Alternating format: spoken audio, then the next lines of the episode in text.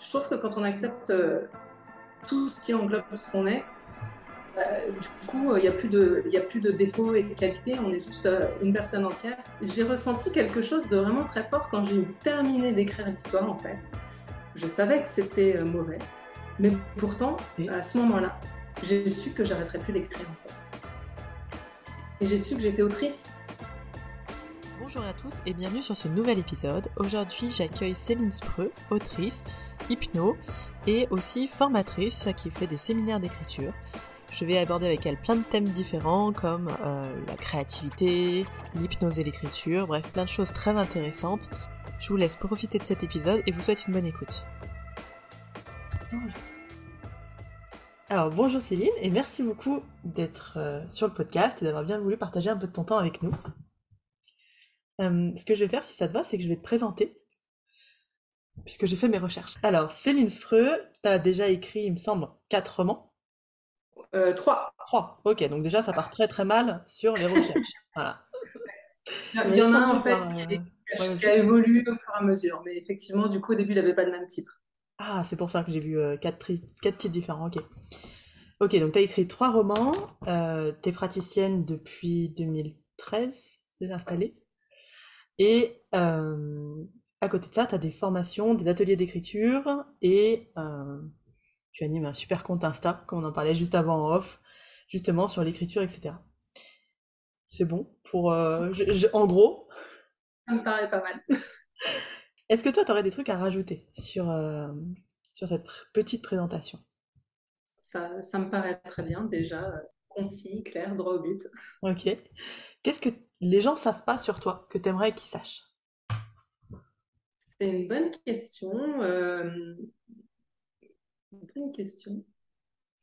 Je, pense que je suis, euh, je suis assez transparente en fait sur mes comptes. Je donne beaucoup de moi et, euh, et du coup, je ne sais pas s'il y a vraiment des choses, à part peut-être les, cadavres que je cache dans mon jardin, mais ça, il va peut-être pas que je le dévoile trop. On ne sait pas qui peut écouter. Mais, mais je pense qu'il y a, y a tout ce qui fait qu'à un moment donné, on arrive là où on est.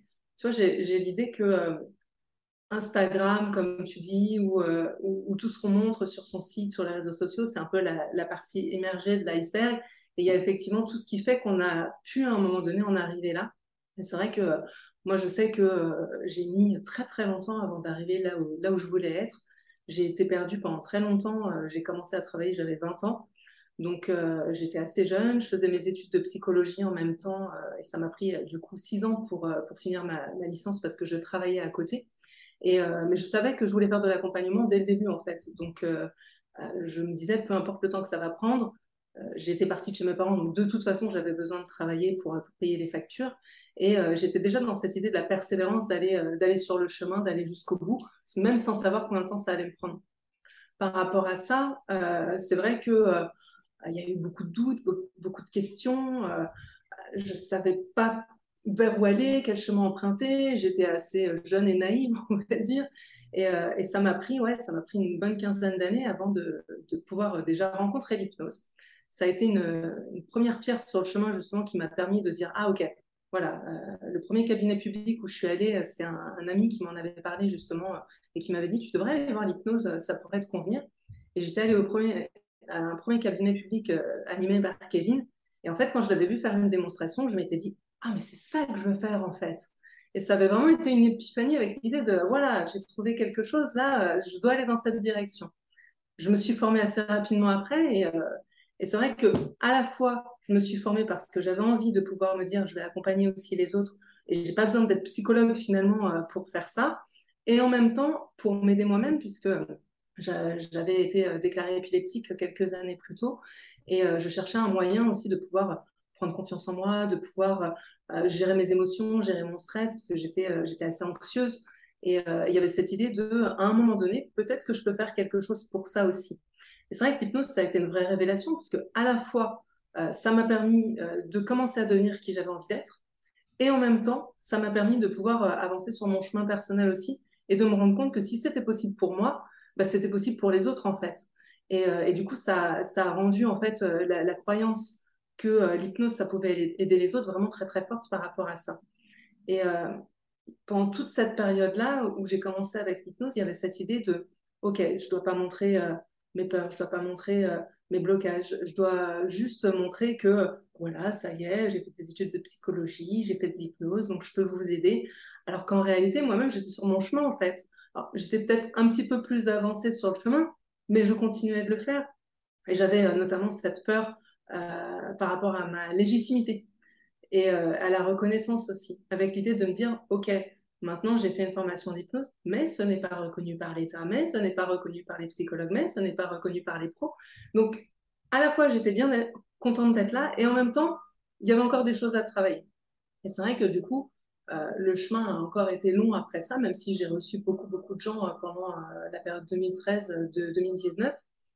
Et ça m'a aidé aussi à, à me rendre compte qu'une autre passion que j'avais, qui était l'écriture, et que jusqu'à présent, je l'exerçais vraiment de manière très euh, amatrice, en fait. J'écrivais des nouvelles, j'écrivais des articles parce que j'avais euh, créé un site. Et, euh, et, ça avait toujours été là depuis. j'avais 12 ans quand j'ai rencontré l'hypnose et l'écriture, pardon. Et, et, du coup, lapsus. Et du coup, c'est vrai que quand j'ai commencé à écrire, c'est une, une, prof de français que j'avais à l'époque qui nous avait fait faire une rédaction. Justement, il fallait raconter une histoire. Et euh, j'étais euh, secrètement amoureuse de cette prof que je trouvais vraiment géniale. Je me disais, ah, j'ai envie d'être comme elle plus tard. Je lui ramenais des livres que je lisais euh, en lui disant, ah, et ça, vous connaissez? Enfin, Comme si elle n'allait pas connaître. mais, mais elle, était, elle était tellement bienveillante, en fait, que j'avais l'impression qu'on avait un lien intime, quoi. Et du coup, ça m'a beaucoup aidé dans l'idée de, OK, je vais écrire. Donc, je me suis mise à écrire à cette époque-là. Et ça m'a jamais quittée. Mais même au moment où je rencontrais l'hypnose, je me suis jamais dit, tiens, je pourrais être écrivaine tiens, je pourrais en faire mon métier. Mhm. Parce que euh, déjà, j'avais l'impression que je n'étais pas très douée. Et en plus, j'écrivais juste pour mon plaisir. Euh, des fois, je faisais dire à des copines, mais enfin, ça restait vraiment dans le cadre privé. Et c'est vrai que c'est des choses que j'ai longtemps cachées, en fait, le fait de me dire, je suis épileptique, j'ai des peurs, j'ai des blocages. Et aujourd'hui, j'ai vraiment l'impression qu'au contraire, c'est aussi ce qui fait notre force et que le fait d'en parler aux autres, c'est aussi ça qui peut permettre aux autres de se dire, ah ok, donc, elle, elle a réussi à trouver des clés, des outils pour euh, le traverser. Donc, peut-être que moi aussi, pas forcément les mêmes clés, mais je pourrais trouver euh, mon chemin pour euh, aller là, où j'ai envie d'aller. Du coup, c'était quoi ta question? C'était qu'est-ce que. Ça t'y a répondu, en fait, c'était qu'est-ce que les autres savent pas de toi? Mais déjà, je trouve que ça commence sur un excellent tips, mais cette idée que quand on parle de nos problèmes et qu'on est plus transparent, ça devient des forces et c'est euh, et c'est plus une faiblesse. Ouais. J'ai compris de ce que tu as dit. Ouais. Je trouve que quand on accepte euh, tout ce qui englobe ce qu'on est, bah, du coup, il n'y a, plus de, y a plus de défauts et de qualités, on est juste euh, une personne entière. Et de toute façon, la perfection, ça n'existe pas, ou en tout cas, tout le monde peut y mettre des choses différentes, donc ça ne sert à rien de chercher à, vouloir être parfait. Mais par contre, quand on est pleinement soin et qu'on arrive à se trouver, là, il y a quelque chose qu'on peut effectivement offrir aux autres avec l'idée de dire bah, regardez, moi, ça m'a pris du temps. Personnellement, ça m'a pris 20, euh, 22 ans, donc c'est quand même pas mal de temps. Mais en même temps, à un moment donné, euh, on peut trouver sa place. Et on peut savoir pourquoi on est là, ce qu'on a envie de faire, où on a envie d'aller. Et, euh, et, ça, c'est aussi parce qu'on sait d'où on vient et qu'on a traversé tout ça qu'on est capable de pouvoir dire aux autres Ok, bah écoute, moi, ce chemin-là, on, s'engage sur, je sais pas, sur un trail ou quelque chose, un peu comme on fait aux États-Unis. Toi, tu es peut-être encore au panneau du départ. Moi, je suis arrivée peut-être à, l'étape euh, d'après. Donc, du coup, bah, je peux déjà te dire les dangers à éviter sur euh, le, laps de, chemin que j'ai fait. Et peut-être que ça va te permettre justement euh, de voir les choses autrement, de, d'échapper à, certaines, à certains écueils, à certaines, certains obstacles que moi j'ai eus. Et ça peut te permettre d'arriver plus vite, du coup, pour me rejoindre à, l'étape suivante. Et, et, je trouve que c'est vachement important. En fait, on est un peu des. Toute personne, finalement, même pas que les gens dans l'accompagnement, on, a une manière de pouvoir transmettre aux autres à ceux qui arrivent après nous pour pouvoir justement euh, leur permettre d'avancer plus vite et peut-être, euh, même s'il y aura forcément des échecs ou des choses euh, qui, qu'ils apprendront sur leur chemin parce qu'on ne peut pas non plus leur laisser un chemin nickel où il n'y a aucun défaut, il n'y a aucun obstacle. voilà. Mais il y a cette idée qu'au moins on peut peut-être leur éviter certains écueils et leur permettre d'avancer un peu plus vite. Avec des meilleurs outils que ce qu'on avait nous à, leur place. Ouais. Et puis il y a cette idée que tu n'es pas obligé d'être arrivé au bout de ton chemin pour accompagner les autres. Si tu as quelques pas d'avance, et tu peux déjà aider du monde, quoi. Ouais. Même si tu te bah, sens pas vraiment légitime, même si... Euh, c'est clair. Moi, j'ai la de toute façon que le bout du chemin, c'est la mort. Tu vois, j'ai envie de dire, à un moment donné, ou peut-être la prochaine vie, on ne sait pas. Mais en tout cas, j'ai pas l'impression qu'à un moment donné, on se retourne et qu'on dit ah c'est bon, je suis arrivée. J'ai plus qu'à attendre quoi, que ça se termine.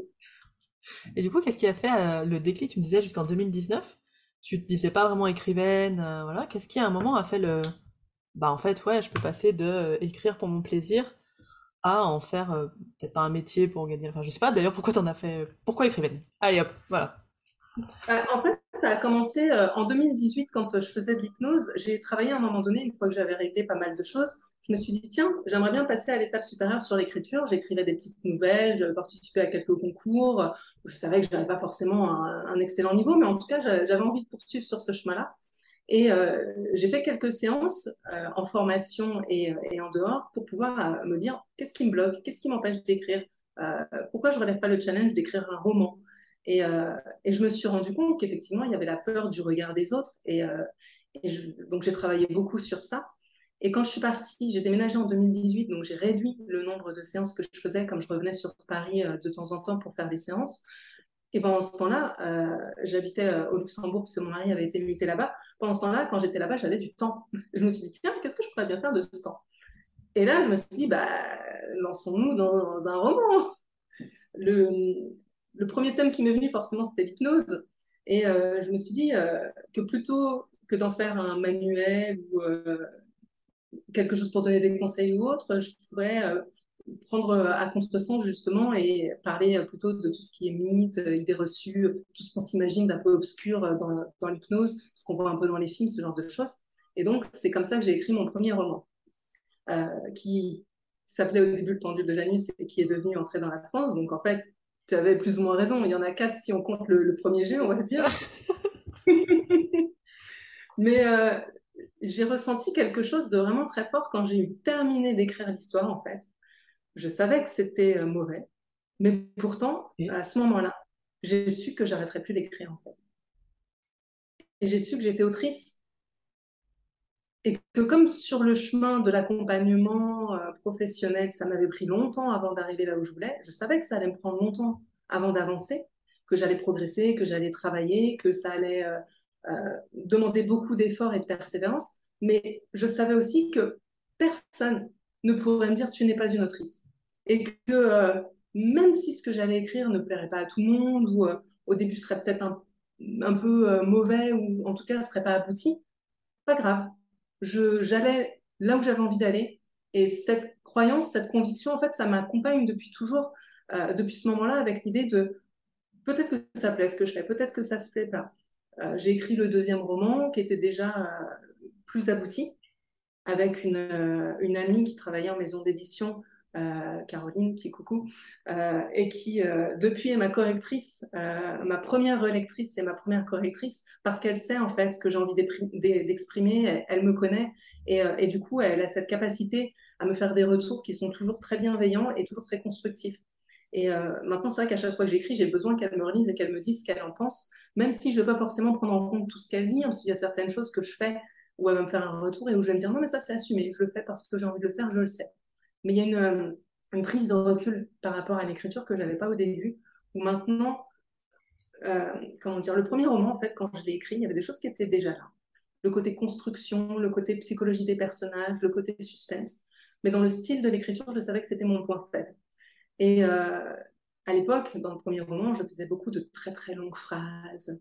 Euh, je voulais montrer que je savais écrire des beaux mots. Euh, et ça donnait un côté un peu empoulé. Voilà, c'est ça. Il y avait un côté empoulé. Du coup, on, voyait que je me voyais écrire. Quoi. Il y avait cette idée de bon, bah, elle, elle se regarde écrire que j'ai corrigé déjà sur le deuxième roman. Et quand elle l'a lu, elle m'a dit écoute, c'est plutôt bien, c'est plus abouti. Euh, il y a évidemment des corrections à faire, mais en tout cas, ça, c'est quelque chose comme elle travaille en maison d'édition, elle me dit ça, c'est quelque chose qui pourrait euh, être pris en maison d'édition, revu par l'éditeur. Mais en tout cas, déjà, il y a quelque chose d'abouti par rapport au premier. Il y a un gap quoi, qui a été franchi. J'ai continué de, travailler parce que j'ai assisté à beaucoup, beaucoup d'ateliers d'écriture. j'ai suivi beaucoup de cours. Enfin, j'adore apprendre. Donc, euh, pendant le, temps où j'écris, euh, c'est génial de suivre des formations sur comment écrire, quels sont les outils, euh, comment écrire tel écrivain. Enfin, vraiment, je, suis une vraie éponge en fait en termes d'apprentissage. J'apprends tout le temps et je lis aussi euh, beaucoup, au grand regret du portefeuille de mon mari. Mais ça, c'est une autre histoire. Mais déjà, il y avait quelque chose qui avait abouti. Et puis, il y a eu le, ce livre qui est sorti. Et je, m'étais dit, là, on était plus dans le thriller. À l'époque, j'aimais beaucoup les thrillers. Et je m'étais dit que j'allais tout de suite partir sur la suite. Et on était en mars 2020. Pas d'aboum, confinement.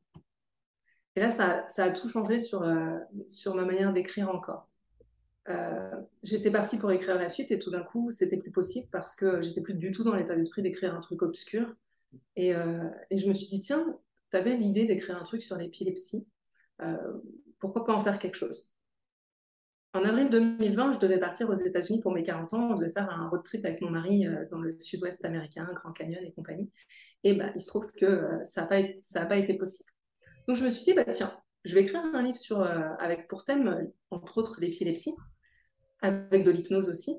Mais cette fois-ci, au lieu de faire comme entrer dans la transe, où c'était plutôt un, côté un peu obscur, avec une jeune femme qui avait des rêves, on ne savait pas trop si c'était la réalité ou si elle rêvait, c'était, euh, c'était assez, euh, assez trash, euh, assez sanglant, on va dire. là, je me suis dit, j'ai envie d'aller de l'autre côté, complètement du côté lumineux de l'hypnose. Mmh. Donc, je me suis dit, plutôt que de raconter mon récit de vie à moi sur comment j'ai appris à gérer mes crises et tout, parce que c'est quelque chose de très impliquant, de très personnel. J'avais pas ce courage en fait de, dire euh, je. C'était compliqué pour moi. Du coup, je me suis dit bah tiens, et si je mettais mon expérience de l'épilepsie dans une héroïne qui aurait rien à voir avec moi? Et si ça se passait aux États-Unis, dans le road trip que j'avais envie de faire? Et si ça se passait dans les années 50 Parce que comme ça, je sais que ça aura vraiment rien à voir avec moi. Et c'est comme ça qu'est née Arizona Thérapie. Et je me suis dit, bah, tiens, euh, j'aimerais qu'elle consulte un hypnothérapeute et tant qu'à faire, bah, autant aller voir le plus grand, hein, j'ai envie de te dire. Hein. Donc Milton Erickson est devenu un personnage du roman. Et, euh, ça a été vraiment euh, ce qui m'a accompagné pendant toutes les périodes de confinement, de Covid jusqu'en euh, fin 2021. c'est ce roman en fait qui, qui était mon compagnon parce que je je faisais plus de séances avec le Covid. On était revenu vivre en France. Et, euh, et, du coup, euh, j'avais vraiment plus envie d'aller en cabinet. Je m'étais un peu coupée du monde aussi, probablement lié à certaines peurs, à une anxiété par rapport au virus. Et donc, du coup, j'étais vraiment plongée dans, dans, cette histoire-là. J'étais aux États-Unis dans les années 50, du côté du Grand Canyon, et ça m'allait très bien. Mais c'est fou parce que alors moi, je l'ai, euh, je l'avais attaqué ton livre, et puis je l'avais mis de côté. Et donc, je l'ai réattaqué du début en vacances en me disant Allez, roman, mhm. sortons de l'hypnose je savais qu'il était sur l'hypnose. Je lui ai dit, au moins, c'est un roman. Je l'ai fini en une journée. J'ai euh, enchaîné, mon mari, euh, on, lisait tous les deux comme ça à la piscine. Et, euh, et je me suis demandé plusieurs fois, est-ce que c'est autobiographique? Alors après, j'ai fait les liens, tu sais, je me suis dit, bon, années 50, vu l'âge qu'elle a là, ça, paraît bizarre. mais, mais, mais, par contre, vraiment, plusieurs fois, je me suis dit, mais est-ce qu'elle a mis des bouts d'elle, des bouts d'autobiographie, des machins? Donc après, je suis allée chercher qu'en effet, sur les petits livres, t'étais quand même bien, bien. Mais euh, ça s'est ressenti. Enfin, en tout cas, moi, le côté autobiographie, je l'ai ressenti euh, vraiment à fond, quoi. C'était pas bah, tout ce qui touche euh, à l'épilepsie, effectivement, toutes les expériences que je décris au travers de, de l'héroïne sont des choses que j'ai moi-même vécues. Et pour tout ce qui est la partie hypnose, j'ai beaucoup potassé Milton Erickson, tous les livres où, il est dedans et tout. Et donc, du coup, il y a beaucoup des séances qui sont faites avec lui qui sont inspirées de vraies séances avec des patients qu'il avait. Et euh, effectivement, du coup, ça mélange un peu la fiction et la réalité. Et, euh, et ça donne quelque chose euh, que, qui, moi, me paraît intéressant parce que j'aime bien l'idée quand je referme un roman, et je pense qu'on est notre, quand on écrit, on est sa première lectrice aussi. J'aime bien quand je referme un roman avoir appris quelque chose. Et du coup, je me dis, au moins, quand les gens refermeront ce roman, ils pourront se dire, tiens, j'ai appris Milton Erickson et l'hypnose, et j'ai aussi appris un peu de l'épilepsie, ça reste quand même assez méconnu en France, même si c'est une des, après la migraine, c'est la plus grosse maladie neurologique tu as encore des personnes, par exemple, qui pensent que c'est une maladie mentale ou qui pensent que euh, avoir une crise d'épilepsie, c'est euh, tomber par terre, convulser, baver, quoi. Alors qu'il y a de multiples formes. je pense que j'étais dans ces personnes, moi, hein, avant de lire son roman. Vraiment, j'y connaissais pas du tout d'épileptique dans ma famille, j'en ai jamais eu en séance, je connaissais que dalle. Ça m'a ouvert un, champ, quoi. Tu dis jamais, je traiterai ces gens-là. Alors, par contre, je t'ai détesté pour la fin, évidemment. Parce que je la voyais venir en plus la fin, et J'étais là, mais non, ça ne peut pas être la dernière page, une suite, il nous faut une suite. Et, c'est peut-être de ces romans qui ne doivent surtout pas avoir de suite, justement. Chaque, chaque lecteur peut imaginer sa propre suite. Tout à fait. Tout à fait. Ouais, ouais, Très vite, je m'étais dit, ah, ça se trouve, c'est ça. Et quand j'ai vu, j'essaye de pas spoiler pour ceux qui l'ont pas lu, mais lisez-le. Euh, quand j'ai vu la fin, j'étais là, oh, trop bien. Ah non La douleur. On a été obligé de boire beaucoup de prosecco après avec mon mari. J'ai mal à la tête le lendemain. Je suis euh... sponsorisée par Prosecco. Ok, euh, ok, donc tu as répondu à, à, pourquoi l'écriture, à comment. Euh, je trouve que ce qui est vraiment aussi intéressant, c'est le, c'est un état d'esprit que je trouve, je retrouve chez les gens qui, euh, je vais dire, réussissent, dans le sens où ils sont là où ils ont envie d'être actuellement, euh, et ils se sentent plutôt bien avec eux-mêmes. Et donc tous ceux, les, les gens que j'ai interrogés dans le podcast, il y a cet état d'esprit de, je sais que c'est mauvais ce que je suis en train de faire, ou je savais que c'était mauvais, mais je savais aussi que ça allait me demander du travail. C'était pas un je sais que c'est mauvais et donc je mets tout à la poubelle, je m'énerve et, euh, et je lâche tout et tant pis parce que je suis vraiment trop une merde. Il y a une espèce de projection de ok c'est mauvais et puis on continue. Et ça je trouve ça vraiment chouette. Comme, euh, comme... T'as as parlé de persévérance dès le départ et je pense que c'est ça la persévérance. Ouais. Je, je, crois que les gens qui arrivent à, à leur but, c'est des gens qui sont allés d'échec en échec mais qui ne se sont pas arrêtés comme dirait Churchill. Mmh. Ouais. Qui ont appris de, de ces échecs, j'imagine aussi, puisque justement t'as pas refait les mêmes. Euh, T'as as eu l'air de beaucoup changer. Alors moi j'ai lu que le dernier, mais je vais lire du coup les deux autres. T'as eu l'air de changer beaucoup d'écriture. Ouais. Style d'écriture en tout cas. Ouais. Et j'ai vu que t'avais un petit projet sur Aldous Huxley. Oui. C'est privé pour l'instant ou? Non, ça, ça, ça, ça, prend forme, donc on va dire que maintenant on peut en parler. Euh, en fait, je suis en contact avec euh, Yann Vervillet, euh, à l'Arche qui est en train de monter euh, la maison d'édition Rêve Lucide. Donc euh, les, premiers, euh, les premiers livres devraient sortir à l'automne. Et il y a un recueil de nouvelles qui est en train de se faire. Donc pour le recueil de nouvelles, je suis jury d'ailleurs dans, dans le jury des, des recueils. Ah, c'était le, concours de, de août, c'est ça hein? Oui, c'est ça, sur, sur Mesmer. Et, euh, et c'est vachement bien, je trouve, parce que euh, ça va permettre d'ouvrir euh, la maison d'édition, de euh, permettre à des gens qui écrivent et justement qui ont envie de se faire connaître aussi, de pouvoir avoir possiblement leur première publication. Et, et, le premier aura même une formation offerte, ce que je trouve assez génial, parce que c'est vrai que c'est quand même des formations assez intenses, qui ne sont pas forcément à des coûts bas, donc c'est vraiment un très beau cadeau, je trouve. Et, et parallèlement à ça, effectivement, d'autres projets. Euh, moi, je, vais écrire euh, un livre, donc un roman qui sera basé sur euh, Milton Erickson, encore une fois, et Aldous Huxley. Donc, puisqu'ils se sont rencontrés à la fin des années 50 pour pouvoir expérimenter ce qu'on appelle l'hypnose sèche, donc avec l'idée de faire des états, de travailler sur les états modifiés de conscience, mais sans thérapie à côté, quoi, vraiment de la pure, de pure transe. Et l'idée, c'est qu'il reste très peu euh, de traces de cet article, puisque Milton Erickson avait pris euh, très peu euh, de notes et c'est Aldous Huxley qui avait toutes les notes. Et il a voulu à un moment donné écrire un article sur le sujet et il s'est servi de ce qui lui restait. Donc c'est un peu des bribes d'informations, mais on sent que dans cet article-là qu'il a écrit, où ils ont travaillé ensemble pendant quasiment un an, il y a plein plein de choses qui ne sont pas dites. Et, et l'idée justement, c'est d'écrire un peu comme avec Arizona Therapy, quelque chose qui se sert de la réalité, mais qui rajoute un peu de fiction sur euh, bah, comment été leur relation, qu'est-ce qui s'est passé, quelles expériences ils ont fait, quelles conclusions ils en ont tirées.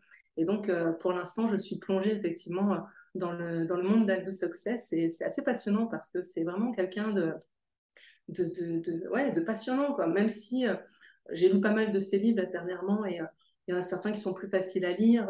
il est surtout connu pour Le meilleur des mondes et Les portes de la perception, mais il y en a plein d'autres qui sont assez intéressants il a une vision aussi qui est très. Euh, tu vois, je disais par exemple là, dans, dans les lettres qu'il a écrites, il parle d'écologie, mais euh, il est dans les années 60 et il est en train de dire si demain on fait rien, en gros, euh, la planète.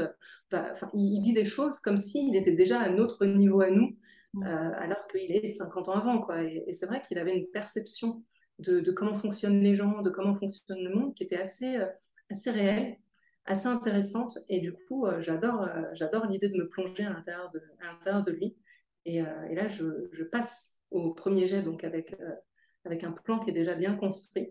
Donc, euh, normalement, ça devrait sortir dans les prochains mois. Ça me fait, ça me fait du coup partir sur le, un sujet qui m'intéressait, c'est la créativité. J'ai l'impression, comme tu en parles, que tu t'appuies beaucoup aussi sur le, le, réel pour développer ta créativité autour de ça.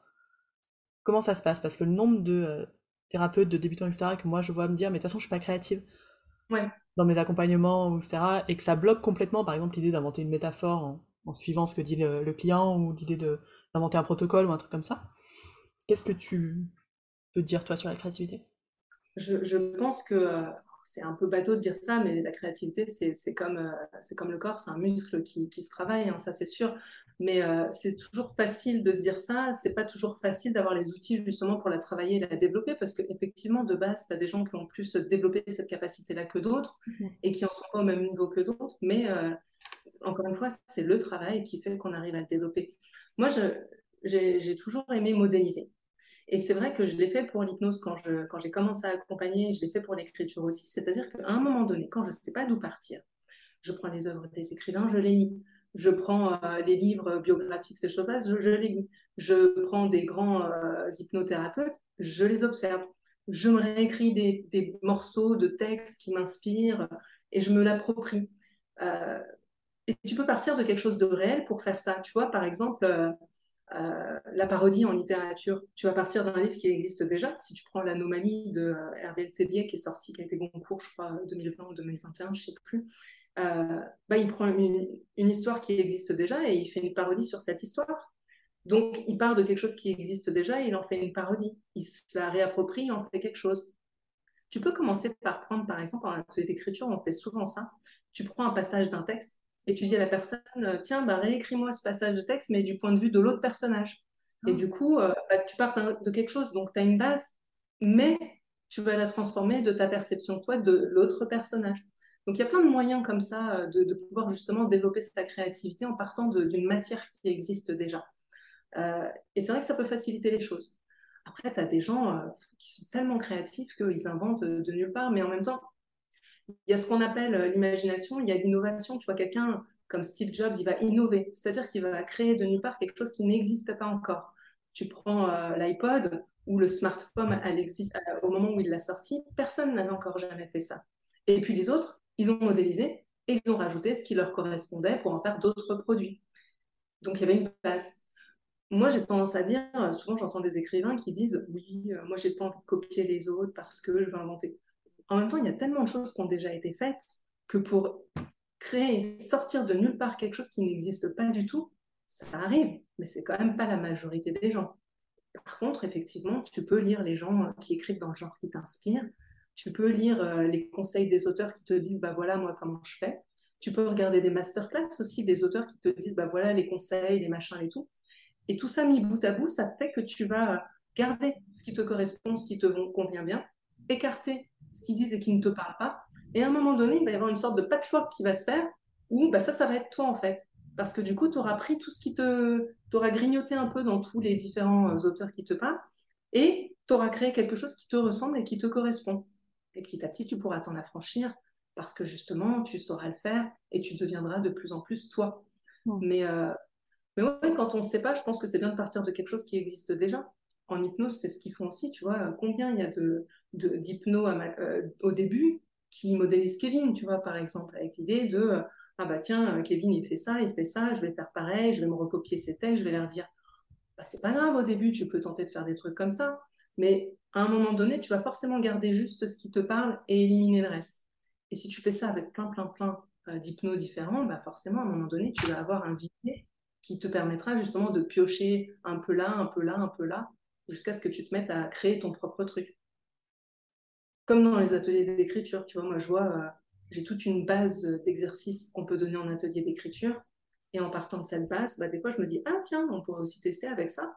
Euh, par exemple, je sais pas, je me disais, je pourrais faire euh, des séances d'hypnose avec l'écriture, lier les deux. Tu vois, je dirais, je vais utiliser une œuvre il y en a une qui est déjà très utilisée, Alice au pays des merveilles, tu vois, avec la métaphore de passer. et si j'utilisais les livres pour faire des séances d'hypnose? Et hop, ça donne quelque chose que euh, les autres ne font pas. Enfin, oh, c'est mignon. Et le chat Et les ateliers d'écriture, c'est la même chose. Tu parles de l'idée d'une consigne et euh, tu peux en faire des variations multiples en fonction de, de, tout ce que toi tu aimes et de ce qui te correspond et de, de ce qui fait partie de toi. Mm. les ateliers d'écriture, je me suis dit, tiens, je vais en faire des avec des exercices d'auto-hypnose. Ça va donner euh, des ateliers euh, d'hypno-writing, tu vois, avec l'idée de on teste, on fait de l'écriture, Mais on va faire aussi un peu de l'hypnose pour travailler sur euh, qu'est-ce qui vous bloque, qui vous empêche d'écrire, pour travailler sur, ah tiens, t'es pas créatif, t'as pas d'imagination, tiens, et si on amplifiait ça un petit peu, qu'est-ce que ça donne? Et vraiment faire en sorte qu'ils puissent être dans une expérience hyper immersive où pendant un temps, le temps de l'atelier, eh ben, ils posent de côté toutes les peurs, tous les blocages, euh, tout ce qui pourrait les empêcher d'écrire, et du coup, ça rend l'atelier vachement plus sympa. Donc, il y a plein, plein de manières de faire, finalement. Ouais, donc la créativité, c'est pas quelque chose d'hyper inné. Et en plus, j'aime bien ta différenciation de l'innovation, euh, de la modélisation ou de l'imagination. Euh, je, crois que c'est un podcast que j'avais entendu ça. Je crois que c'était Raphaël Torel qui disait ça, qui disait euh, copier une, je, vais mal le faire, je pense, mais c'est copier une personne, c'est plagier, et copier plusieurs personnes, c'est modéliser. Oui, c'est ça. J'avais bien aimé le truc. Je t'ai dit, ah bah oui, c'est pas faux. ok. Euh, à quoi t'as commencé à en parler, donc euh, c'est cool de remonter là-dessus. L'hypnose, hypnose et écriture. Dit, il y a plusieurs façons d'y faire. Il y a écrire en transe. Mm-hmm. Il y a venir dépasser tes blocages. Il y a utiliser, tu disais, je trouve ça vraiment cool, utiliser un livre en séance, baser ta séance sur un livre. Comment tu as mêlé les deux encore? Bah, Au début, j'utilisais pas mal tout ce qui était euh, lié à l'écriture en séance. Alors, je donnais pas mal de, tâches aussi en dehors des séances sur l'écriture, le courrier thérapie, des trucs comme ça. Euh, le courrier thérapie, tu as Ouais, tu as, une colère par exemple vis-à-vis de ta mère, bah, je peux proposer euh, euh, ben, une fois qu'on aura terminé la séance, vous allez euh, prendre euh, un courrier, vous allez écrire une lettre à votre mère avec tout ce que vous avez envie de lui dire. Vous n'allez pas relire la lettre, vous allez la mettre dans une enveloppe et la fermer. Et ensuite, cette enveloppe-là, vous en ferez ce que vous avez envie d'en faire. Vous pouvez la donner à votre mère. Vous pouvez la brûler. Vous pouvez en faire un rituel pour aller l'enterrer au, pied d'un arbre. Vous pouvez me la ramener. Enfin, vous en ferez ce que vous voulez. Ce qui sera important, c'est déjà de coucher sur le papier tout ce que vous avez à dire. Et c'est étonnant parce que parfois, il y a des gens qui viennent en séance et qui te disent, en fait, rien que le fait d'en avoir parlé, parce qu'ils n'ont parlé à personne. Et tu te dis, le coucher sur le papier, c'est comme une, manière d'exorciser cette colère, cette émotion, euh, cette peur. C'est comme le sortir de soi et de le mettre ailleurs. Après, ce que tu en fais derrière, bah, tu fais ce que tu veux. Mais au moins, c'est sorti. Et ça crée quelque chose de nouveau à l'intérieur. Dans, le, dans les ateliers d'écriture, il y a plein de manières de faire. Euh, il y a ceux, effectivement, qui vont faire des ateliers euh, thérapeutiques avec l'idée d'apprendre à écrire euh, pour prendre confiance en soi ou des choses comme ça. Tu vas avoir effectivement le, côté surréaliste, l'écriture automatique. Mais là, on est sur du entrer en état d'hypnose et tu vas écrire sans savoir ce que tu écris ou des choses comme ça. Mais c'est plus compliqué pour un atelier d'écriture parce qu'en général, tu n'écris pas un roman non plus. Et moi, j'aime bien l'idée plutôt d'utiliser l'hypnose pour euh, renforcer l'expérience de l'atelier d'écriture. Comme je te disais, soit travailler sur les peurs. Euh, la dernière fois, j'avais fait écrire à, des personnes les peurs qu'ils pourraient avoir par rapport à l'écriture, le regard des autres, euh, être nul. et je leur avais fait écrire et ensuite je leur avais fait un exercice de, de chiffonner leur feuille et je leur distribuais une poubelle pour qu'ils la mettent dedans. En leur disant, si à la fin de la séance vous voulez le reprendre, vous le reprenez. Mais pour l'instant, pendant la séance, on va le laisser là. Et du coup, ça crée quelque chose d'intéressant. Alors évidemment, il y a quand même un petit côté thérapeutique parce que ça peut se, ça peut se poursuivre sur, euh, après les séances, mais en tout cas, pendant la séance, ça, permet de mettre de côté ça. Donc moi, j'aime bien cet aspect-là, effectivement, de dire, voilà, pendant la séance, on va juste prendre l'expérience plus immersive et plus intéressante pour vous. Vous n'avez pas d'imagination? Ok. On va voir comment on peut réussir à augmenter l'imagination. Et là, on fait une expérience sur comment on augmente l'imagination. Ensuite, on voit quand ils écrivent, qu'est-ce que ça change pour eux le fait d'avoir eu euh, ce petit exercice avant d'auto-hypnose? Donc, je suis plus sur ce, type euh, d'expérience-là. Les séances en cabinet, là, j'ai décidé d'arrêter d'en faire parce que, euh, bah, parce que je sens que c'est plus vraiment ma place et que l'hypnose va venir s'insérer dans autre chose, dans les livres, dans les ateliers d'écriture, mais je me sens plus euh, accompagnante sur du développement personnel ou des choses comme ça, plutôt accompagnante en écriture en fait. Ouais, t'es pas la seule personne qui, au bout de ouais, 8, 9 ans, 10 ans de, de cabinet, commence à être c'est bon quoi. Fais le tour du truc. C'est une manière de se spécialiser aussi, de rentrer dans une niche, tu vois. Je me dis à un moment donné, quand tu reçois tout le monde pour tout et n'importe quoi, bah, t'es peut-être pas aussi efficace que quand tu te spécialises dans quelque chose. Après, ça dépend euh, de, de, de la perception de chacun. Moi, je sais que l'écriture, c'est quelque chose d'important pour moi. Ça me paraissait là maintenant euh, le bon moment pour dire, OK, maintenant, je suis coach en écriture. mais je garde quand même l'hypnose comme un outil. Mhm. Ouais, mais je pense que je te rejoins. Euh, et comme tu dis, tu, tu fais des formations, mais tu vas pas aller en faire dans tout et n'importe quoi. Oui. Tu fais des formations spécifiques, ce qui t'évite aussi de partir en live, de, Ouais. de rien approfondir vraiment finalement. Et, et là, ben, ton temps, il est dédié à un truc qui te passionne, quoi. C'est peut-être aussi ça, euh, l'étape suivante du chemin, c'est l'idée de se dire à un moment donné, on, on devient experte de Mm. tel ou tel domaine. Alors, il y a peut-être des gens qui ne se sentent pas à l'aise sur le fait d'être expert sur quelque chose, mais moi, j'ai envie de tendre vers ça, en tout cas, de me Ouais. dire, voilà, j'ai fini un chapitre, maintenant j'en entame un nouveau, Mhm. et j'ai déjà, euh, à court, à moyen, à long terme, d'autres objectifs. C'est pour ça qu'il n'y a pas de fin, en fait, au chemin. C'est qu'entre l'idée de me dire, je vais continuer d'écrire des livres, j'ai franchi une étape, maintenant le prochain va être publié. Donc ça, c'est waouh, génial. Enfin, c'est c'est une étape, tu vois, hyper importante, qui donne, on en revient à la légitimité et la reconnaissance, hein, nécessairement. Ensuite, je me dis par rapport à ça, je deviens euh, légitime dans ce que je fais, donc je peux proposer des ateliers d'écriture. Je me suis formée l'année dernière justement en, animation d'ateliers d'écriture parce que euh, j'avais euh, j'avais pas repris encore les séances et je me suis dit tiens qu'est-ce que je pourrais faire comme formation? Et ça m'a paru évident que maintenant c'était ça en fait. Et, euh, et du coup je me dis bah maintenant je conçois mon, mon offre d'atelier d'écriture dont certains sous hypnose dont d'autres peut-être euh, il y en a un qui sera plus sur du long terme avec l'idée d'accompagner les gens qui ont envie d'écrire un roman et qui débutent encore cette idée de pouvoir dire tiens euh, aux gens qui sont euh, derrière sur le chemin bah, je vais, pouvoir t'accompagner peut-être en mélangeant à la fois des ateliers d'écriture et des séances de coaching. Comme ça, ça, donne un mix un peu des deux, mais toujours orienté écriture. Et de pouvoir dire, voilà, ça c'est la prochaine étape, pouvoir développer, continuer d'apprendre, lire des livres, euh, me former sur ça spécifiquement. Et j'ai le rêve lointain et secret qu'un jour, peut-être, je pourrais faire des ateliers d'écriture dans une université américaine. Tu vois, ça c'est genre à la retraite, quoi. Mais toi, t'as l'air d'être quelqu'un qui, au bout de quand elle est repartie, elle va vite quand même. J'ai mis un peu de temps à me mettre en marche, mais là, je suis bien quand même. Non, mais c'est chouette parce que c'était une de mes questions. Ça, ça allait être, euh, c'est quoi ton plus grand défi actuellement euh, et comment tu vas le surmonter? Ah Là, du coup, il y en a plusieurs. Le premier, ça va être euh, de pouvoir être à la hauteur de ce que, euh, ce que Yann va attendre de moi euh, pour, euh, pour la publication. Parce que là, du coup, c'est plus que moi et moi. En auto-édition, c'est l'avantage, c'est que tu fais tout de A à Z. Et du coup, bah, même si tu te fais quand même relire, corriger et tout, il y a quand même l'idée de, à la fin, c'est toi qui décides. Et du coup, bah, si les gens trouvent ça mauvais, c'est pas grave parce que c'est ce que tu assumes d'avoir fait. Si les gens aiment bien, bah, tant mieux. Mais en tout cas, j'ai choisi ma couverture, j'ai choisi mon titre, j'ai choisi le format de mon livre, j'ai choisi ma correctrice. Enfin voilà, de A à Z, c'est moi qui choisis. Là, effectivement, le, défi, ça va être de pouvoir dire, euh, OK, bah, là, c'est Yann qui va me relire, il va me dire ce qui va, ce qui va pas. Euh, Peut-être qu'il y a certaines choses où je me dirais, ah bon, moi j'aimerais bien. Hein. tu vois? Alors je sais qu'il y aura toujours de la discussion possible, mais en tout cas, tu n'es plus toute seule sur le projet. Donc ça, c'est une première étape. Après, effectivement, il y a l'étape des, des, ateliers euh, d'écriture. Tu te dis, je les ai conçus. Bah, maintenant, il faut qu'il y ait des participants qui viennent. Hein un peu l'étape euh, commerciale, marketing, euh, qui n'est pas toujours la, la plus, euh, la plus confortable aussi. Mais il faut en passer par là. Et puis voilà, et puis continuer sur ce chemin jusqu'à jusqu'à ce que.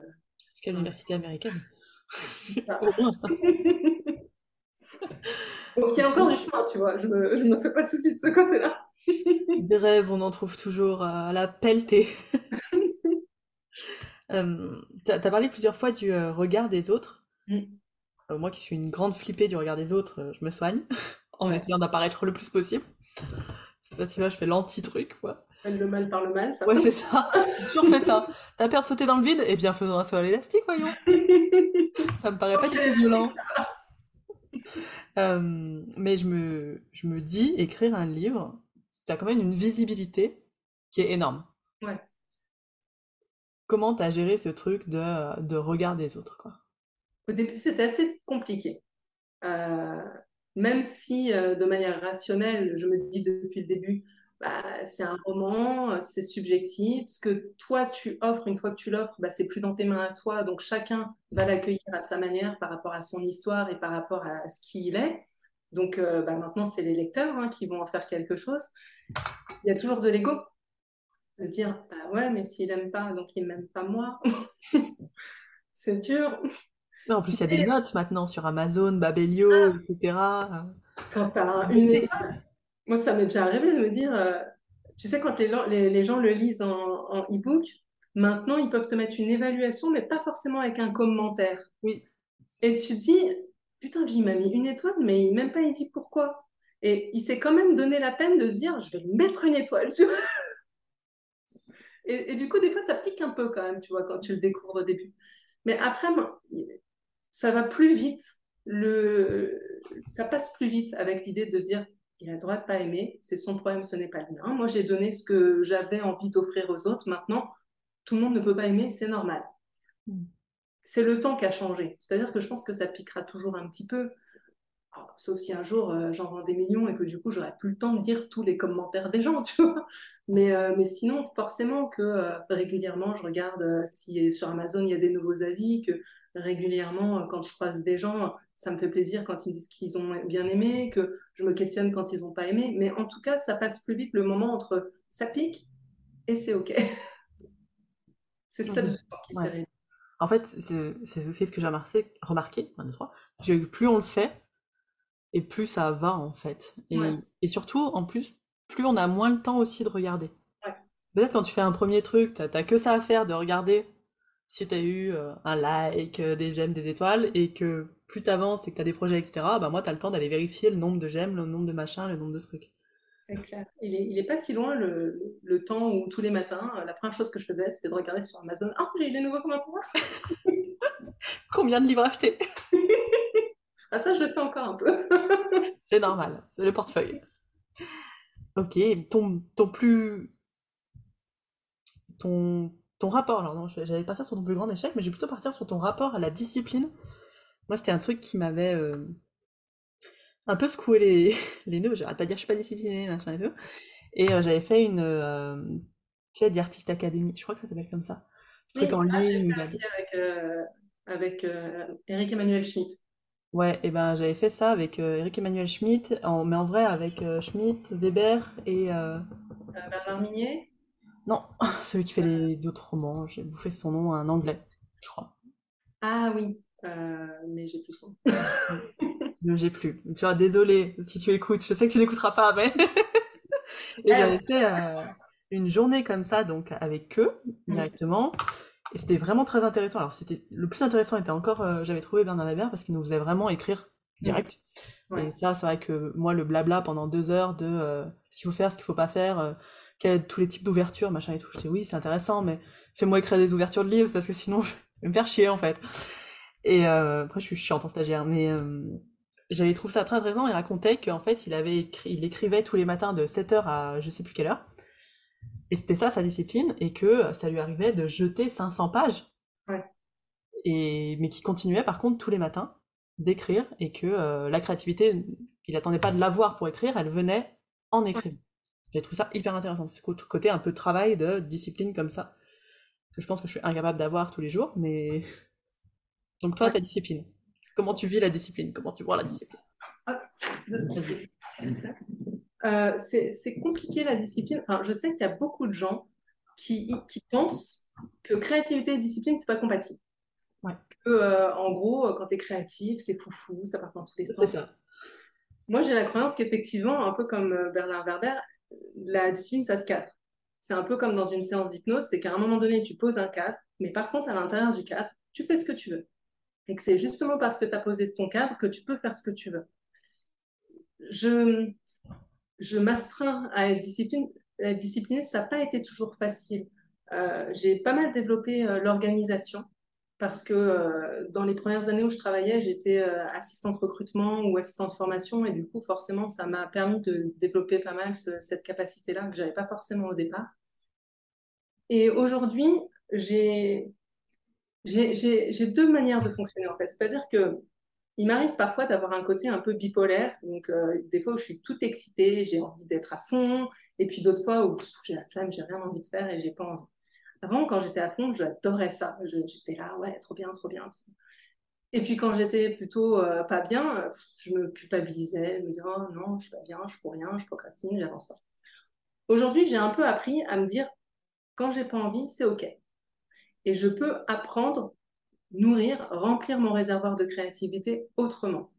Je vais regarder des films, je vais regarder des séries, je vais lire des livres, je vais aller me promener. Enfin, moi, je pars du principe que tout permet de se nourrir, euh, de nourrir un peu comme disait Julia Caram. non, c'est c'est celle qui a écrit Big Magic, Elisabeth, j'ai plus son nom, qui dit qu'en fait, on a un puits de créativité et que tout ce qu'on fait dans la vie, que ce soit parler avec des gens, jouer, écouter de la musique, peu importe, ça vient remplir ce puits-là de plein de manières différentes.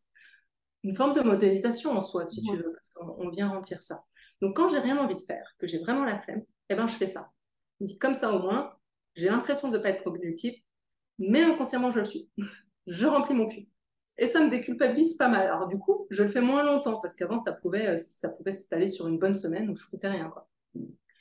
Par contre, j'essaye effectivement de me mettre une discipline en me disant, euh, en me mettant des créneaux euh, sur mon agenda, des mini en fait euh, rendez-vous avec moi-même, avec l'idée de me dire, ok, je dois publier le livre, je sais pas, genre le 1er décembre. Eh bien, au 15 novembre, il faut que le livre soit terminé, que je fasse juste une dernière lecture.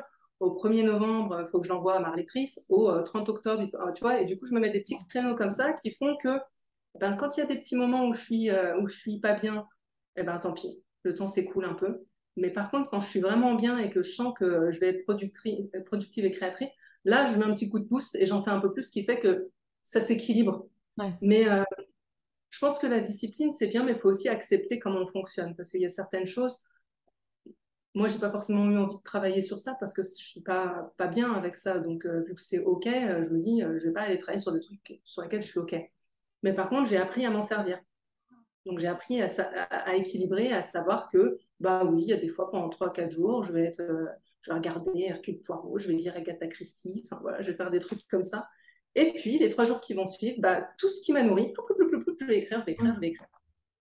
Et c'est comme ça que je fonctionne. Après, effectivement, euh, je suis très admirative de, Bernard Werber et de cette discipline, un peu comme Stephen King, qui te dit, moi, à part le jour de mon anniversaire et le jour de Noël, j'écris tous les jours. Ah ouais? Quand eh ben, même. moi, le soir et les week-ends, j'ai une vie privée avec mon mari et je l'entretiens aussi. Donc, euh, je travaille de 10h à 18h et euh, je déjeune entre les deux. Et par contre, quand je suis sur ces trucs-là, j'essaye de faire plein de choses. Alors, rarement, euh, je vais rarement faire que écrire toute une journée parce que sinon je m'ennuie au bout d'un moment. Il faut que je me mette des.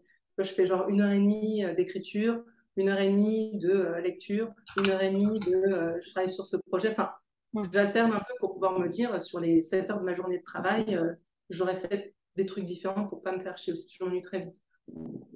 C'est marrant, j'ai l'impression que tu as trouvé une sorte d'équilibre euh, que personnellement, moi, j'ai encore du mal à trouver, même s'il commence enfin à venir. Où, euh, déjà on sait que c'est pas parce qu'on ne travaille pas qu'on travaille pas, puisqu'il y a justement, comme tu dis, ce puits de créativité. Moi, je suis hallucinée de comprendre là maintenant que j'ai plein d'idées quand je vais nager. Hmm. et même quand je bug, bah, c'est un de mes coachs qui me disait ça rester 15 minutes sans rien faire. C'est même pas méditer, mais juste sans rien faire. Et j'ai décidé de faire ça dans le petit bassin, tu sais, des enfants à la piscine. Et je reste comme ça, j'ai eu des idées de génie à ce moment-là, sans ah. chercher à les avoir. J'étais là, putain, mais ça y est, un prix Nobel, c'est sûr. Enfin, évidemment.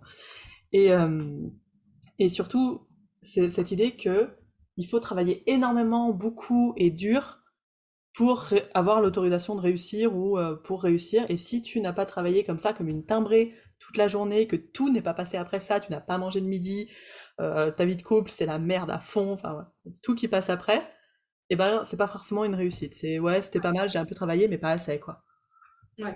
Oui, puis encore une fois, le regard des autres par rapport à ça, où les gens vont dire, ouais, mais bon, quand même, tu restes chez toi, tu pourrais faire un peu plus. Euh, moi, j'ai aussi cette limite qui est, euh, qui me sert, du coup, l'épilepsie, tu vois. Hmm. Je peux pas me surmener parce que ça veut dire crise. Et du coup, j'ai appris aussi à créer cet équilibre autour de l'épilepsie, c'est-à-dire que quand je sens que je suis fatiguée, que je commence à avoir mal au crâne, que j'ai des petits symptômes comme ça, je sais que ça veut dire stop. Euh, si j'ai pas mes 8-9 heures de sommeil, je sais que ça va pas. Alors, forcément, quand tu sors en soirée avec des gens, ils se foutent de ta gueule, tu vois, en mode oh, l'autre, elle se coucher à minuit. Bah ouais, mais excusez-moi, en fait, euh, euh, j'ai passé euh, plusieurs fois des nuits à l'hôpital à la limite d'y passer. Donc, ouais, excusez-moi, je fais attention, en fait, je me préserve. là, en septembre dernier, j'ai passé 10 jours inconsciente à l'hôpital après avoir fait un état de mal pendant la nuit. C'est mon mari qui a prévenu les pompiers, il ne m'avait jamais vu faire un état de mal, donc ça l'a un peu traumatisé. Ensuite, pendant dix jours, il est venu me voir à l'hôpital tous les jours. Il a été vraiment pas bien pendant dix jours.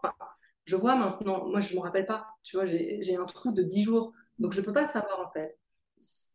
D'une certaine façon, c'est moi qui suis à la meilleure place parce que moi, à part me réveiller à un moment donné et me dire, mais pourquoi euh, j'ai des fils partout et euh, il y a un soignant qui met toute nuit, qui m'emmène à la douche, je ne comprends pas. Enfin, et du coup, ouais, effectivement, ça, ça, change ta manière de fonctionner parce qu'à un moment, tu te dis, bah voilà, euh, j'ai envie de vivre le plus longtemps possible dans les meilleures conditions possibles.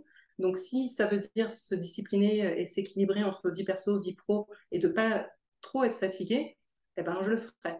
Alors oui, je ne peux pas travailler 12 heures par jour. Euh, oui, peut-être que les gens se disent, ça va, elle, elle nous fait la méthode euh, nordiste de comme les Finlandais, je travaille que 32 heures par semaine. Bah oui, bah en même temps, moi j'assume. Oui, et puis je, je pense vraiment qu'on n'est pas si productif quand. Alors, moi, pour l'avoir fait pendant un an et demi, je, je, là, j'ai vraiment changé. Ça fait deux semaines que j'ai vraiment changé ma manière de travailler et je suis pas moins productive parce que je travaille moins. Loin de là. Et pourtant, euh, je travaille beaucoup moins. Je travaille plus les week-ends, plus les soirs à partir de 18h. Je fais plus de séances le matin, je les fais que l'après-midi. Enfin, c'est juste trouver peut-être sa manière, son style de travailler. Et rassure-toi, tu te couches à minuit à une soirée, moi je me fais engueuler parce que je me suis couchée à 22h à mon mariage. Ah bah, quand, je dis minuit, c'est quand je suis en soirée avec des gens. Hein. La ah soirée, la c'est plutôt 22h, 22h30. Moi je pense que c'est une très bonne heure de coucher. Je veux dire, c'est tout à fait normal de dormir au moins 9 h Bah oui, après, euh, c'est vrai que ça te fait travailler aussi euh, cette peur du regard des autres. C'est qu'à un moment donné, quand tu assumes qui tu es et les limites que tu as envie de te poser et qu'elles sont OK pour toi, bah, il y a un moment où. Euh, alors, c'est peut-être la quarantaine qui fait ça aussi, tu vois. Je me dis que peut-être j'ai passé un cap où j'ai envie que. Mais il y a ce côté maintenant, bah, foutez-moi la paix, je suis comme ça et puis c'est tout. oui, et puis euh, il y a le regard des autres et puis il y a le. Je pense que notre propre regard, je sais pas si tu as ressenti ça, mais sur cette impression d'être un peu euh, différent. Mm. De ne pas vraiment être dans le groupe correctement, c'est-à-dire que ben, moi j'essaie de boire le moins d'alcool possible, à part le Prosecco euh, vacances, tu vois je j'aime pas les boîtes, j'aime pas aller en soirée finalement plus que ça. J'aime bien les soirées à quatre, un repas, un truc comme ça, les trucs assez euh, intimistes. Et des fois, je me dis, euh, et puis ça fait des années que c'est comme ça, je me dis, ça y est, t'as 32 ans, c'est fini. mais je sens un décalage. Je sens un décalage avec certains groupes d'amis, pas avec les tous, mais avec certains groupes. Tu as, des injonctions sociales comme ça. Tu sais, quand tu es avec des gens, par exemple, qui ont attendu la fin de la semaine pour picoler et que tu leur dis non, c'est bon, je vais prendre une mentalo, ils sont là, mais non, bois avec moi, bois avec moi. Ben non, fais-moi la peine, est-ce que je te force à prendre de la mentalo, moi? Non, ben, j'ai pas envie de boire. Et, effectivement, tu sais, comme s'ils ne pouvaient pas picoler tout seuls parce que ça leur renvoie une image qu'ils n'ont pas envie d'avoir. Bah, ouais, moi, ça va bien de boire de la mentalo. Euh, deal avec toi-même, quoi. Mmh. Ouais, c'est vrai, c'est. C'est marrant ces moments de décalage un peu. Euh, donc ton... Maintenant qu'on a vu tout ce que j'avais envie de voir, ton plus grand échec. Mon plus grand échec. Oh, c'est une bonne question ça. Il y en a pas mal. Maintenant, celui qui serait plus grand. À une époque, je t'aurais dit de ne pas avoir terminé mes études de psychologie parce que c'est revenu euh, pendant très longtemps après ma licence. J'avais commencé le master 1 de neuropsychologie parce qu'à l'époque, je voulais euh, être orthophoniste ou accompagner sur les troubles du langage. Et euh, et ça a duré, euh, je crois que jusqu'à il n'y a pas très longtemps, en fait. Tous les ans, je me disais, quand même, est-ce que je ne me réinscrirais pas à distance avec euh, l'Institut d'enseignement à distance de Paris 8 Il y a même des fois où je me suis inscrite et que je ne l'ai finalement pas fait. Hein. J'avoue. Je, te comprends tellement. je fais pareil. Et jusqu'à il y a deux ans, je le faisais. Hein. Bah, l'année dernière, j'ai fait la formation d'animation d'atelier, donc j'ai pas eu besoin de le faire. J'avais un autre truc. Mais, euh, mais c'est vrai que tous les ans, arrivé au moment de l'inscription, je me dis, ouais, ça, ça sera quand même un truc inachevé, ça m'énerve un peu. Et en même temps, aujourd'hui, j'en ai plus besoin. Donc, je pense que je vais euh, travailler un peu sur moi par rapport à ça, avec l'idée de me dire, en termes de formation, tu pourras très bien continuer à lire, à faire des petites formations en ligne, des trucs comme ça et tout. Mais par contre, le master de psychologie, tu n'en as pas besoin. Accepte. Lâche prise, voyons. Exactement. Ouais, je, et donc, tu m'as dit, à une époque, je t'aurais dit ça. Disons que plus à cette époque. Un petit peu encore, visiblement. Oui. non, oui, je, oui, je pense que ça. Peut-être pas un échec, plus un, plus un regret euh, pour, ça. Mon, mon, plus grand échec, qu'est-ce que je ne sais pas honnêtement. Euh, je te dis, j'ai eu beaucoup d'échecs. De là à dire que je peux les classifier ou les hiérarchiser, je ne saurais pas dire là comme ça. Donc je vais garder celui-là. c'est quand même encore un petit truc qui pique. Ok. Euh, un conseil que tu aurais à donner à ceux qui démarrent dans l'accompagnement? D'accepter d'être soi, ce qui n'est vraiment pas facile. c'est euh, un gros morceau à travailler, mais je pense qu'à partir du moment où on accepte qui on est, on a déjà fait euh, les trois quarts du job. Je crois que je vais mettre ça comme titre pour ton podcast. C'est une accepter d'être soi. Euh, ok. Et un livre qui t'a vraiment beaucoup marqué Hmm. Pas forcément hypno, hein, vraiment. euh, ouais. ouais. Non, ça sera pas un, un truc hypno. Attends, je vais tricher un petit peu. Est-ce que c'est genre dans les trucs récents ou vraiment qui m'a marqué Un truc euh, qui t'a marqué ou. Tu vois, ou. ou- Il y a des- il y a une mouche qui m'embête. Il y a des livres qui nous, euh, qui nous retournent le cerveau. Il y a des livres que j'ai relus 25 fois, tu vois. J'en ai beaucoup, alors ça va être compliqué d'en dire qu'un. Mais j'ai ma liste de mes lectures préférées ever. Tu vois, je peux retrouver. Je t'autorise à dire les trois premiers. Hmm,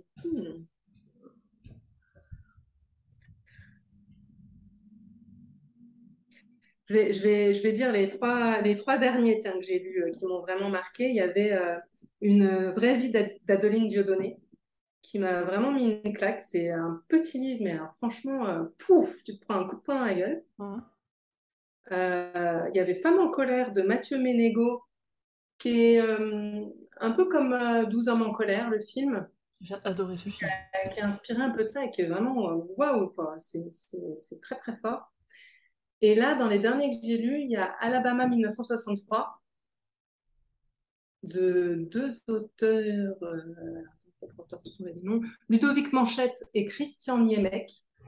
Et, euh, et franchement, c'était un livre vraiment euh, ouais, qui m'a un peu, un peu retourné, quoi. Vraiment très, très bien. Et puis, euh, il y a la trilogie.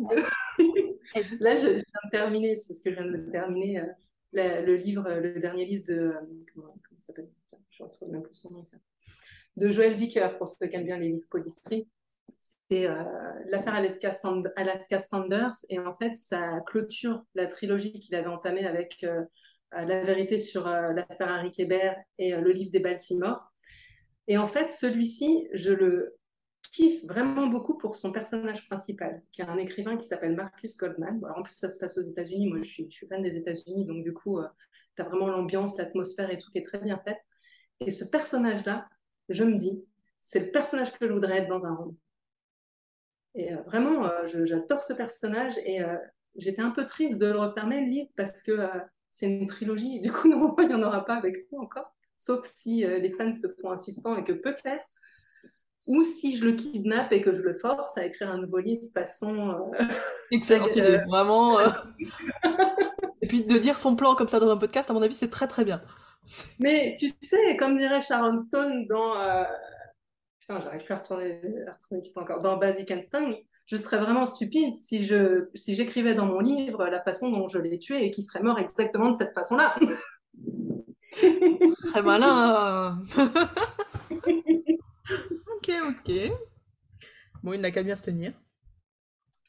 Ok. euh, dernière question. Qui est-ce que tu aimerais voir dans le podcast? Ou entendre plutôt? Hmm, Tu es freestyle. hmm. Hmm, alors, attends. Qui est-ce que j'aimerais voir? C'est une bonne question. Tu connais euh, Alors après, ça, ça risque d'être compliqué. hein, C'est un Italien. Giorgio Nardone, écoute, tout simplement. Eh, comment tu sais? Non. J'aime beaucoup. Si, Bah tu- oui, on l'aime tous. Eh, c'est toi qui me parlais tout à l'heure de la théorie de qui connaît quelqu'un, qui connaît quelqu'un, qui connaît quelqu'un. Ah bah, euh, on connaît, on connaît Kevin qui connaît Giorgio. Eh, Et le côté italien qui va être un peu plus... ah, je suis sûre qu'il parle anglais. Hein. Ah mais pareil pour moi. Je suis meilleure en italien qu'en anglais, tu vois, je pense. Ah, ça sera l'occasion de travailler ton italien, tu vois, comme ça, t'as un truc. euh, Ça un Un challenge. ça. Merci Céline. Avec plaisir. Écoute, merci beaucoup pour ton, pour ton temps et puis pour tout ce que tu nous as confié. Et puis on a, enfin on, je, j'ai vraiment très très hâte de lire tes deux prochains livres. Bah, tu me feras un retour, alors tu me diras. Maintenant, j'accepte un peu mieux les retours négatifs. Mais si je pouvais avoir 5 étoiles quand même. Ouais. Non, mais après, le premier, tu vois, j'ai, je le regarde avec plus de recul. Je me dis, je, je l'aime parce que c'est le premier, mais en même temps, je vois, quand je le lis, je vois les défauts aussi, même s'il y a des gens qui me disent encore aujourd'hui, ah, j'ai bien aimé, j'ai bien aimé, parce que les gens ne le voient pas de la même façon. Mais moi, j'ai plus de. Je le regarde un peu comme une maman, tu vois, je me dis, c'est le premier. mais il est imparfait. Enfin, j'espère que les mamans ne regardent pas leurs enfants comme ça, mais. C'est le premier, il est imparfait pourvu que les autres soient meilleurs. Merci. Euh, merci à toi. Un grand merci encore Céline d'être prêtée au jeu de l'interview. Dans la description, je mets euh, tout pour joindre Céline, pour trouver aussi son stage d'écriture, également ses livres et les romans dont on a parlé. Vous trouverez également euh, comment travailler avec moi, que ce soit via le site Oser se lancer, pour rentrer dans le programme d'accompagnement de 6 mois pour vous permettre de mieux vivre de votre cabinet et de dépasser tous vos freins comme le manque de légitimité ou les peurs, ou encore aller voir les articles qui sont sur le blog. Je vous souhaite une très belle journée et prenez soin de vous.